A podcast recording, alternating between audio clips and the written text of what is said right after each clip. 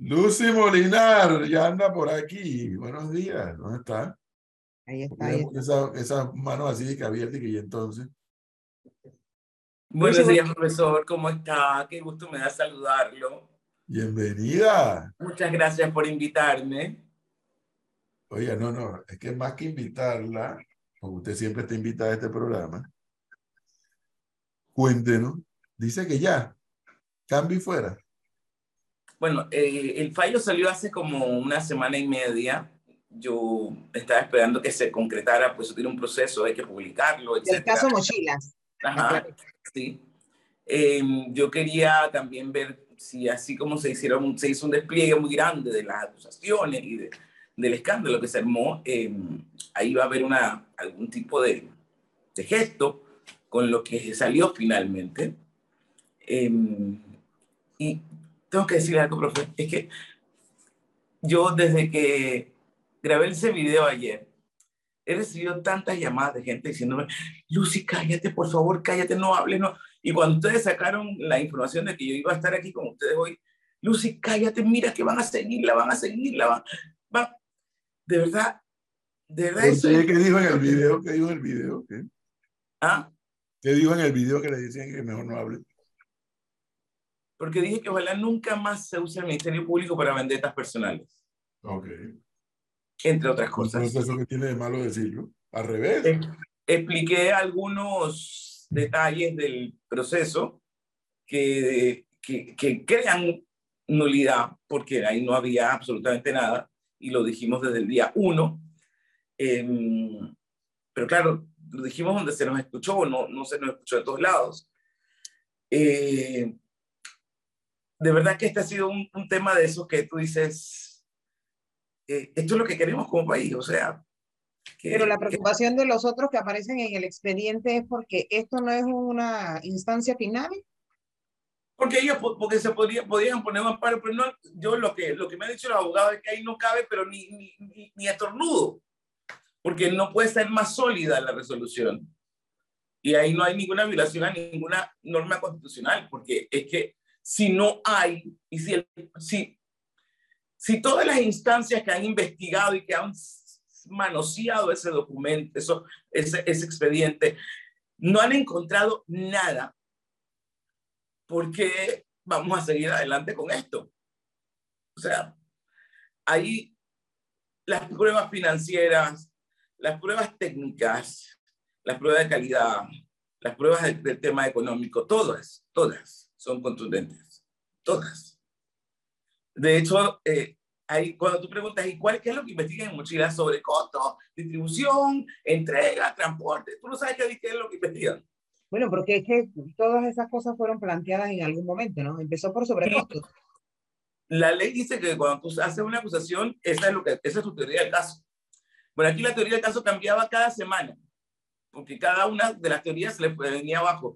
Me acuerdo que generalmente las personas señaladas son las que eh, evitan ir a las audiencias. Aquí la que evitaba ir a la audiencia era la fiscal. Y cuando finalmente llega la señora es comienza diciendo que este caso comienza por una denuncia de TVN diciendo que había sobrecostos en la mochila. Que, eh, no, ella dijo que había problemas en la distribución de la mochila y la supuesta denuncia de TVN era un señor que decía que él creía que a lo mejor podría haber sobrecostos en la mochila. Entonces le dijimos, señora, póngase de acuerdo. La página 1 del expediente lo dice. Usted está diciendo algo que no es verdad. Y a partir de ella construyó toda una teoría sobre, basada en una fábula irreal, porque ella sabía que no tenía nada.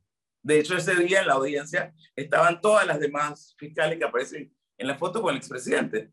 Todas estaban ella acompañándola, porque sabían que ella no, no dice que no estaba bien y que tenía ganas de vomitar y que, oh señor, así para, yo no puedo estar en esta audiencia porque, y después le dijo, bueno, vaya a vomitar y regrese. Fue a vomitar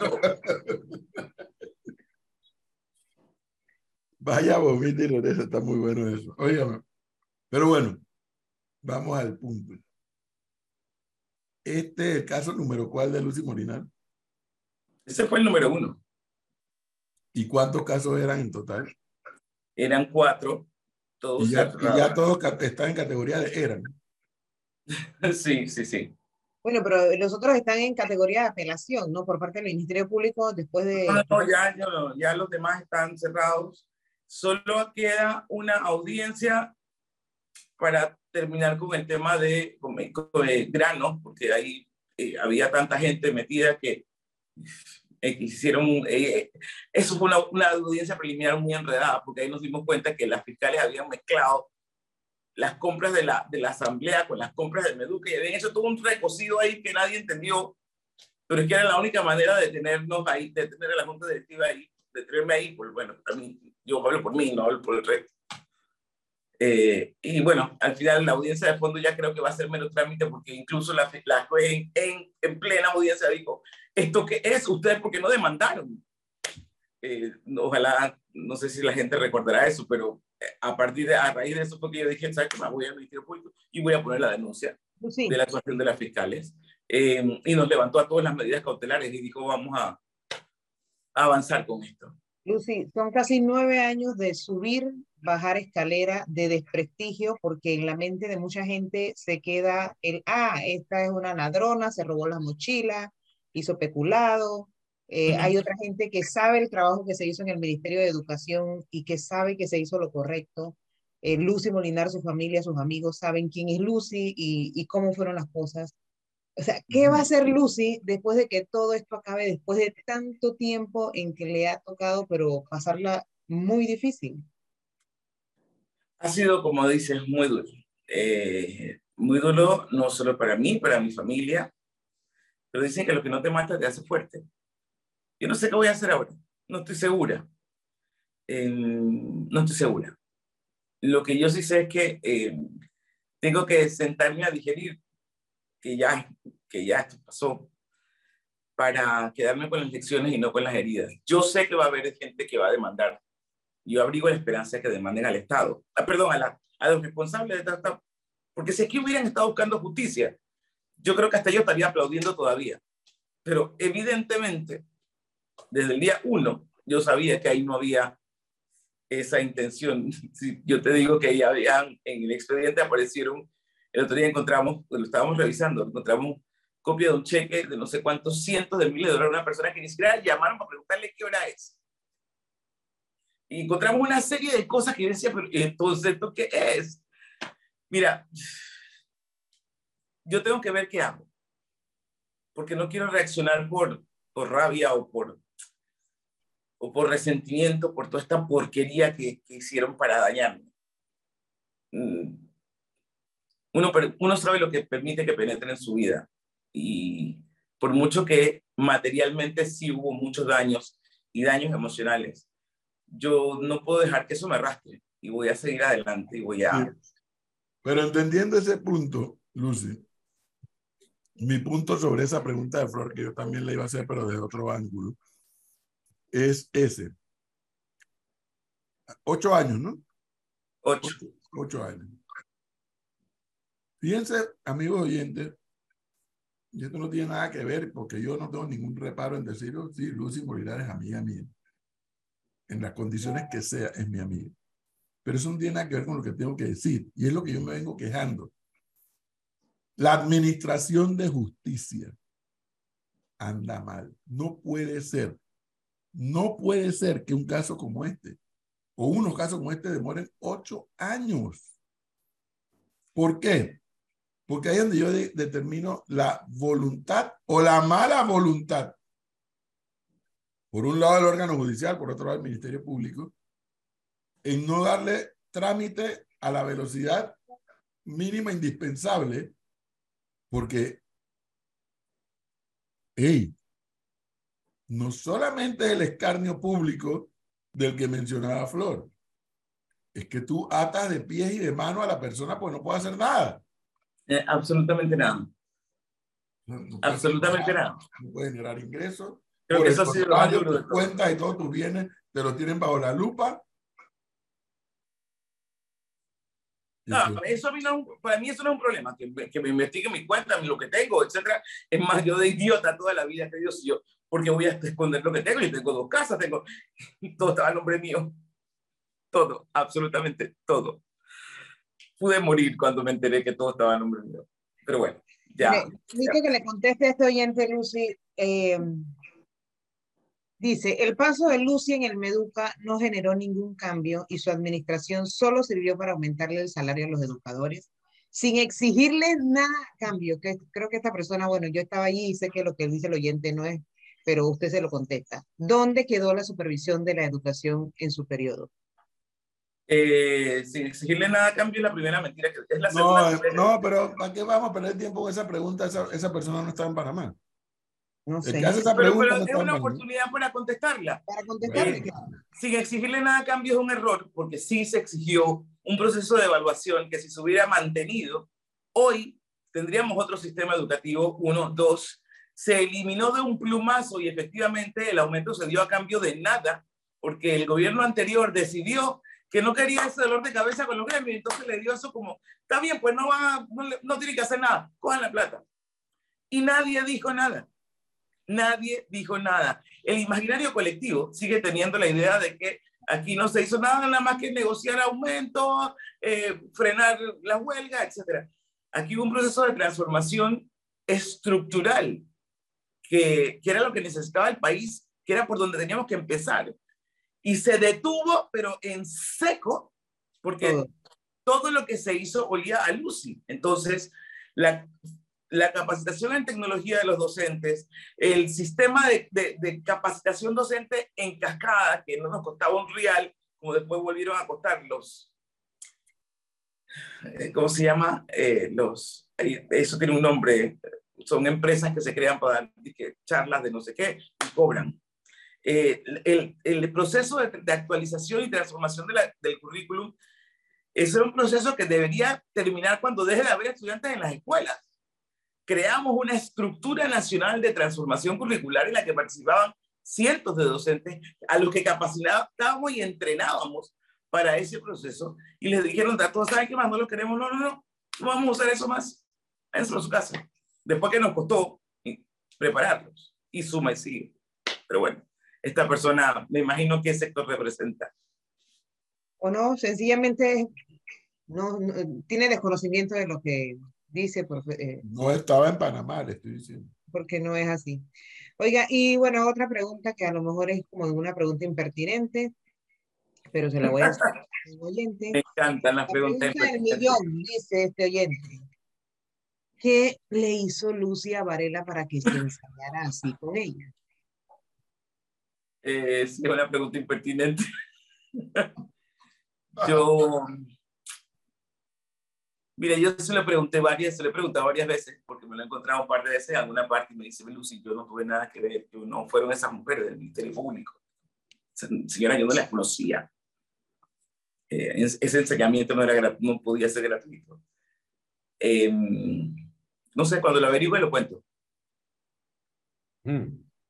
A ver, exministra, hablábamos hace poco, hace minutos, sobre el dictamen que dio la justicia el día de ayer, sobre algunos funcionarios del gobierno de Ricardo Martinelli. Sí. Y teníamos la duda de que si, más que duda, hay quienes dicen que sí, que es un tema de sentido común, que el jefe mayor del Estado sepa todo lo que se hace.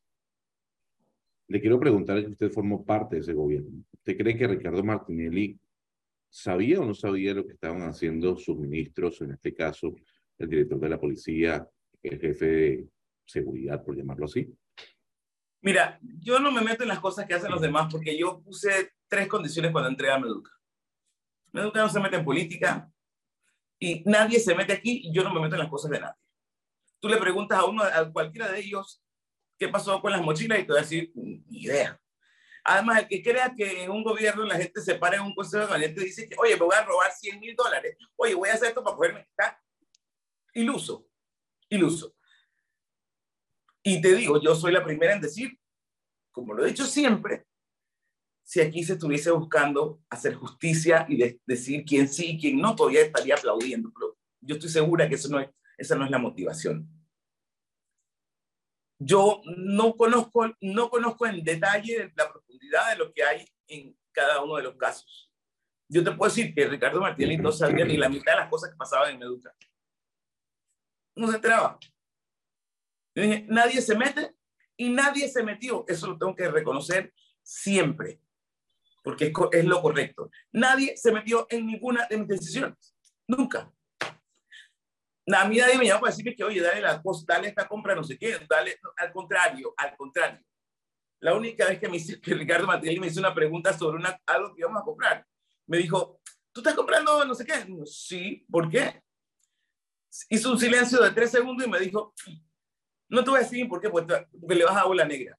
Chao. Eso fue la única vez que él me llamó a mí para preguntarme por algo. Y era porque eh, esa persona se había ido a quejar antes de la licitación. Y él dijo que, bueno, yo le voy a preguntar, pero no sé de lo que me estás hablando. Entonces me llamó y me preguntó.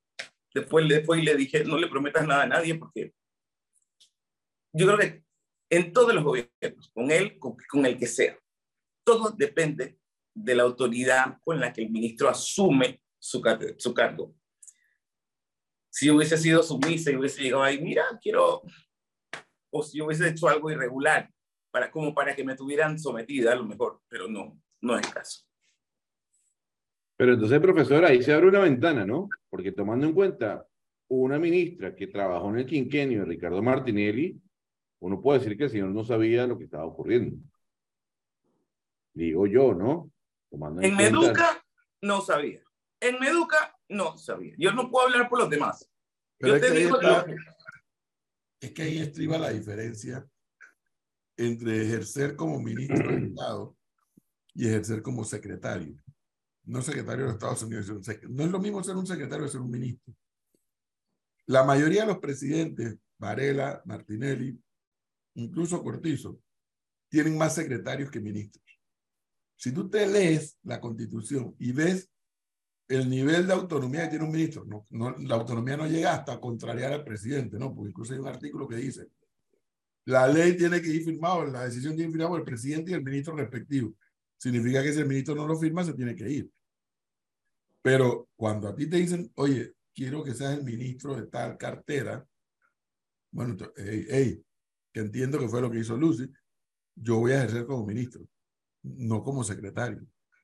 Aquí hay ministros que ha- hay y había ministros que no tomaban decisiones y si el presidente decía eso no va, no iba. No son secretarios. Oye, yo te voy a poner un solo ejemplo, uno solo. Podría citar una lista, pero cuando a mí me tocó cerrar universidades porque no cumplían, porque no eran universidades, porque eran cualquier cosa menos eso. Ahí habían universidades de amigos suyos, pero de amigos cercanos. Y cuando le dije, esto hay que firmarlo, me dijo, yo no voy a firmar esto, aquí está la prueba. Hay que firmarlo. Y lo firmó. Asumiendo el costo que eso traía, porque el mundo de las universidades era propiedad, propiedad de un grupo de gente. Y lo firmó. Y cerramos un montón de universidades, de mucha gente con mucho poder en este país. Y muchos en instancias jurídicas también, que dejaron de ser doctores. Habían universidades de garaje entonces. Sí. Ay, por favor, profesor Cabrera. ¿Ah? La Universidad de La Paz era una de esas, ¿no? Profesor, ¿cómo usted se atreve a preguntarme si había universidad de garaje? Usted no sabía. Además de La Paz, ¿cuál otra se cerró? Yo lo sospechaba. Claro, eh, cerca de 90. Imagínese. Pero creo que la que más bulla hizo fue la Universidad de La Paz, ¿no? Esa fue una, es que esa fue la primera, creo. Es que en ese momento eh, había unas evidencias demasiado contundentes. La directora de Recursos Humanos de Meduca tenía un título de esa universidad de una fecha anterior a su creación. Eh, teníamos, había el caso de una maestra que se graduó de una nocturna en el 2009, pero tenía una licenciatura del 2006. Lucy, y ya que hablo de la acreditación universitaria, me ¿en chica. qué quedó con EAUPA? ¿Eso funciona o no funciona? Eh, No sé, no sé. No sé.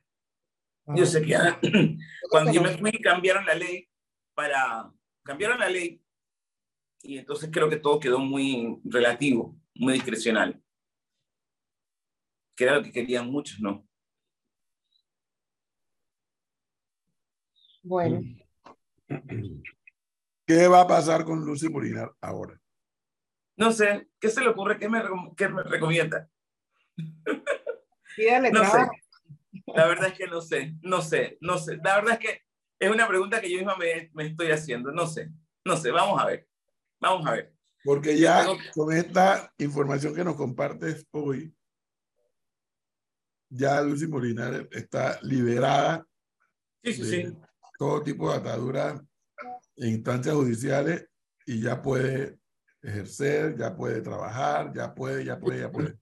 Sí, Ya puede viajar sin pedir permiso. sí, ya puedo venir. Sí. Gonzalo, ahora que hablamos de embajador en Francia, ahí tiene una candidatura. La candidata. Mm. No, yo conozco a la embajadora en Francia y creo que es una persona muy. No, pero ya, ya dentro de poco termina su gestión. Óigame. Entonces, ah, entonces Flores está diciendo que ella le va a dar su puesto. pues. ¿Por qué? Porque él dice que le pide trabajo a él. Ay, por favor, Pepe Cabrera. O sea, ni La las verdad que lo que voy a decir, no lo debo decir porque ya yo no tengo ningún reparo en públicamente advertir nuestra amistad, pero Lucy Molinar, en su momento, cuando llegó a este país, re- regresó a estudiar, le aportó y le dio un giro al periodismo de este país. Y luego de eso, en todo un proceso de maduración, siguió también dándole un giro al periodismo de este país cuando aceptó el reto de irse a ser ministro de Educación, en ese momento estábamos juntos en un proyecto que marcaba en la pública y que siguió marcando felizmente. Entonces, resuelto todos los problemas legales, esa es la pregunta que uno, que yo por lo menos me hago, bueno, y Lucy Molinar estará dispuesta a seguirle aportando a este país desde la profesión para la que estudió, que es el periodismo. Yo, Yo, me atrevo a decir que ojalá que así sea. yo creo que sí, yo creo que sí. Yo, a ver, esto no está bien. Así es. Y, y- y no, no, no puedo mirar por un lado. Tendría que nacer de nuevo para mirar por un lado. Sí, sí, yo tengo que hacer algo. Eh, esto no está bien. Esto no está bien. Y no me puedo quedar callado. Sí, algo voy a hacer. Algo voy a hacer. Esperaremos la noticia entonces. Ahora, con, tanta con, con tantas cosas modernas que hay. Parece mentira, Lucy, ¿no? Sí, Así sí, que sí. te ha tocado vivir como profesional del periodismo todas esas experiencias. Hoy, el mundo, no Panamá, el mundo entero ha cambiado en materia de medios de comunicación social. O sea, Y el periodismo en Ujú. esa carrera ha perdido porque se ha dedicado a correr detrás de las redes sociales y no ha hecho el trabajo que está llamado a hacer. ¿eh? Pero también porque hay mucha más mucho porque- diversidad. Lucy, también hay mucha más diversidad, ¿no? Hay, Sí, sí, Hay sí. los medios formales, el periódico, la radio, la televisión, y ahora están los medios digitales, lo- las redes sociales, entonces hay, hay, también hay más diversidad, hay más acceso a la información, etcétera. Sí, pero también hay más facilidad para la manipulación. que También, y para el activismo político. Sí. político. y, hay- y- y- y la línea divisoria entre el activismo político y la manipulación es muy delgada y parece que hay mucha gente coqueteando con esa línea divisoria. Y eso es muy peligroso, muy peligroso. ¿Eh? Es correcto. Le hago una Cuando, todas las partes no son la noticia, hay un peligro. Aquí siempre hablamos la diferencia entre el medio de comunicación social tal cual versus el medio militante o activista político. Sí, sí, sí, sí, sí, sí. La situación. Activista político que no tiene que ser necesariamente ideológico, puede ser económico, puede ser, yo le llamo a algunos grupos de estos los codepadi de turno, porque de verdad eh, tú, tú, tú mira el sesgo con que operan y te quieres, Eh, y salen diciendo que somos un medio de comunicación y la libertad de expresión y no sé qué, y tú dices, espérate, ahí solo hablan X. bueno. Exministra, le hago una consulta adentrándonos en nuestro departamento de especulación. Repito, especulación. Si el expresidente Ricardo Martinelli llega a ser el nuevo mandatario, si llega a ser en el La 2024, especulación no tiene, está muy lejos de- del periodismo. Ah, sí, La especulación le hace daño a esta profesión como nada, Entonces, tanto como la mentira. Por eso No, prefiero no especular. ah, entonces no especulemos. Le hago la pregunta más directa. ¿Usted no volvería a tomar el mando de la cartera de educación? ¿Sí o no? No voy a contestar porque ya aprendí que uno no dice esas cosas porque siempre te tapan la boca. La vida a veces es más fuerte que, que la simple declaración y esto queda grabado. Ahora, mi respuesta es no. Lo que pasa es que no quiero ser tan categórica porque, porque a lo mejor mañana pasa algo y, No sabe qué depara el futuro. y me No, callan por- la boca. Por eso, por eso, por eso le digo, el departamento de especulación es que alguien a futuro le pueda proponer a usted, oiga, regrese. No creo que nadie a futuro se atreva a hacer esa- eso porque, porque yo creo que, yo, o sea, yo estoy segura que nadie se va a atrever a permitir ese nivel de independencia y de, de, de decisión que se tenía en ese momento. No creo que... Bueno, pero siempre puede aparecer un loco. No, no, no, eso no va a pasar. En este país menos, no. No, Ocho, hoy ocho conozco un poquito más mi país. Lucy, de verdad, yo por lo menos me alegro mucho de que ya todos estos temas los hayas resuelto. Sé o me imagino el- lo que se tuvo que haber vivido en esa casa en estos ocho años. Y no queda otra que avanzar. Porque eso es lo que queda ahora, avanzar. Lo que uno no puede avanzar es con el ancla, ¿no? No, no, no, no, no. el- las anclas en esta casa se, se, se, se cortaron hace mucho tiempo. Además nos ha servido, ha, ha sido un proceso que, que hemos man- intentado manejar de la mejor manera para el crecimiento de todos. Claro. Y eso le daba a mis hijos muchas alas. Entonces, lo que, lo que se perfilaba como una derrota, para nosotros ha sido una oportunidad. Bueno. Lucy, gracias por darnos este tiempo y compartirnos la información. Un abrazo, profe. Amable.